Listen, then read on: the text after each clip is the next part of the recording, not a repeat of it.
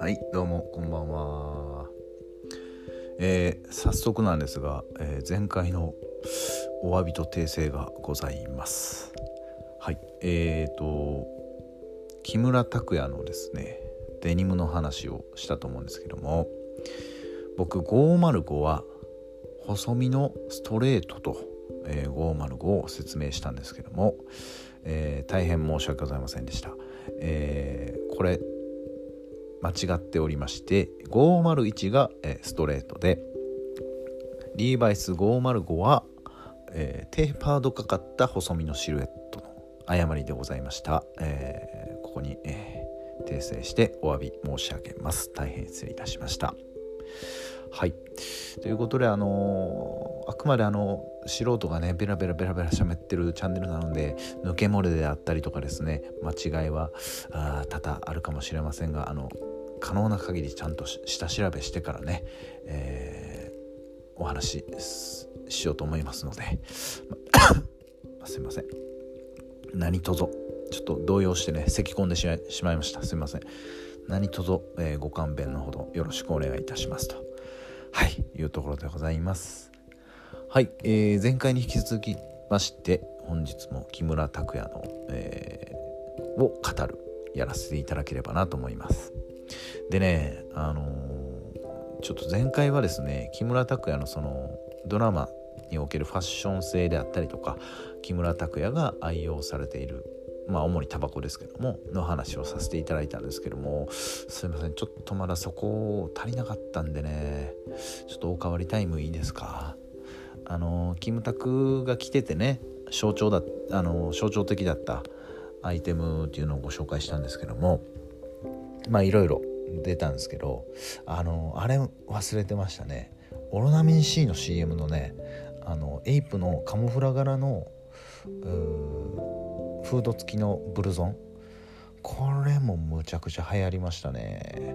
はい。あのバスに乗ってるシーンでねキムタクがねカモフラのジャケットブルゾンを着てるんですけどめちゃくちゃかっこよかったっすね。はい。とねあのー、木村拓哉の「グッドラックに」のグッドラックはもう終わってるドラマなんでちょっと内容の話しますけどもあの終盤にですね木村拓哉がちょっと転落事故でねあの足を骨折するというところででその骨折がね、まあ、見事治ってっていうところのシーンでねあの手術受けて次のシーンが木村拓哉が、えー、立ってるシーンなんですよ。でそこでねあの足元のスニーカーが映るんですけどそれが、えー、エアフォースワンのバレンタインデーモデルで、えーと、総集のあのナイキの総集の下の方にハート柄がつハートがついてるやつがポンって映ってね。なんかこれ ABC マートでめちゃくちゃ売れたらしいですね。はい。まあそりゃあんだけドアップで映りゃねそりゃそうなるわなっていう感じだったんですけどこれもかなり象徴的なアイテムだったんじゃないかなと思います。はい。すいません。ちょっとおかわりタイムやらせていただきました。でえー、今回は木村拓哉のまあドラマのねまあ木村拓哉といえばやっぱり月9を中心にいろんなドラマ出てるんですけど一応僕はえー、っとね最近はね結構キャラクターも変化してですねあのー、いろんなドラマ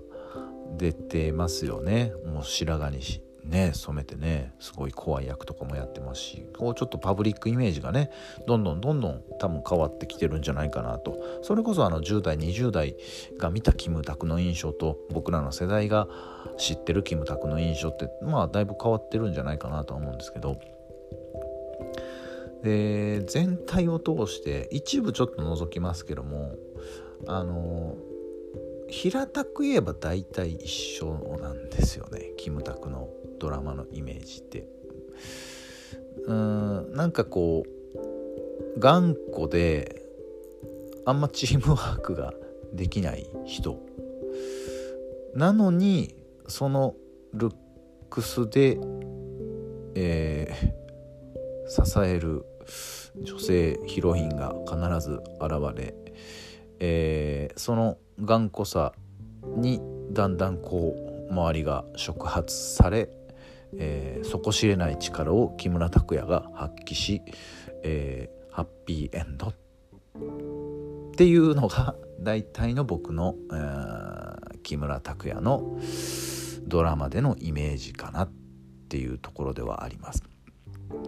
えーとあのー、特に一部除くって言ったのは木村拓哉っぽいっていうキャラクターが出来上がってきたのはあ全てをもちろん見たわけではないんですがあ、まあ、さっき言ったちょっとアウトローだけど女性にモテちゃうっていうね。はい。で仕事のこだわりがあってっていうのは僕はロンバケがめちゃくちゃ跳ねてあんだけ大ブームに、えー、なってそこから後のですねラブジェネレーションじゃないかなと思います。はい。えー、話の内容としては広告代理店の、えー、木村拓哉はあどちらかというと広告を作る側ですよね、えー、デザインの方の役。たださっき言ったようにキムタクの持ち前のキャラクターのですねあのー、場を乱すというかものすごい悪い言い方しか出てこないですけど チームワークが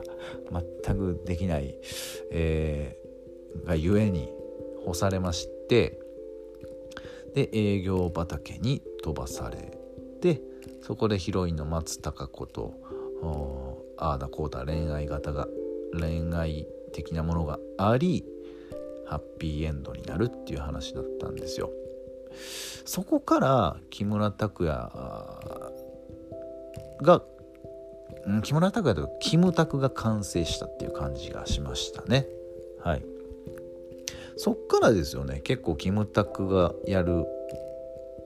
役柄の職業がね結構クローズアップされてきたのっていうのはねうん眠れる森とかちょっと置いといてですね、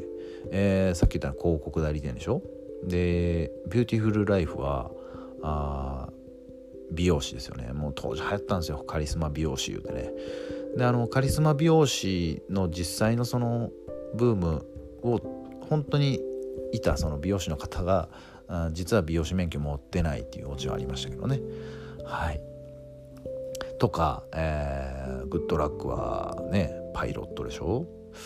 えー、エンジンとか F1 レーサーですもんね。でヒーローは検察官でしょ？挙句の果てにはもう総理大臣までやり。ね最近ではそのコックさんですね。料理人というか。はい。そういうなんかこういろんな職業をこうクローズアップするうん SP なんかもやってたんでしたっけね。はい。ねそんな感じでキムタクとこの職業っていうのはね。まあ面白おかしく言うと転職なんかしとんねんっていう感じはしますけども。まあ実際でもグッドラックのドラマの後はねそのパイロット志望の人増えたみたいなのもありましたからどんだけ影響を与えんねんって話ですよね。総理大臣になりたいっていう人はねあんまり増えてないみたいですけども。はい。でも何を演じてもえっ、ー、とやっぱりうんそのキャラクター的な部分っていうのはあんまり変わらないかなと思います。はい。でえっ、ー、とちょっとここまで聞くとですねお前キムタクバカにしてるやろっていうご意見というか思いも浮かんでくると思うんですけどえっ、ー、と僕は実はそうは思ってないんですね。でこれ次の回でお話ししようと思うんですけどやっぱりまずですねその演技力とかあそういうことはね僕演技のプロじゃないんでわからないですけどもそもそも一俳優としてですよパブリックイメージというか、まあ、この役イコール木村拓哉キムタクっていうのを作り上げた時点でもキムタクの価値なんですよね。うん、それはやっぱりですねあの称賛というかすべきだと思いますし逆に言うとその今まであの数多くのドラマでいろんな仕事と職業とですね演じてきてでしっかりそれをですねあの影響を与えてくるような力っていうのはやっぱり他の役者さんでは絶対ありえなかったことなので僕は本当にそこはいろんなご意見はあるかもしれないですけどもあの本当確固たる木村拓哉のブランドとしてすごいなとはい思ってます。はい。でこれを踏まえて僕は、えー、次回ねちょっと映画と絡ませてお話できればなと思いますのではい次回もまた聞いていただければと思います。はい。ご視聴ありがとうございました。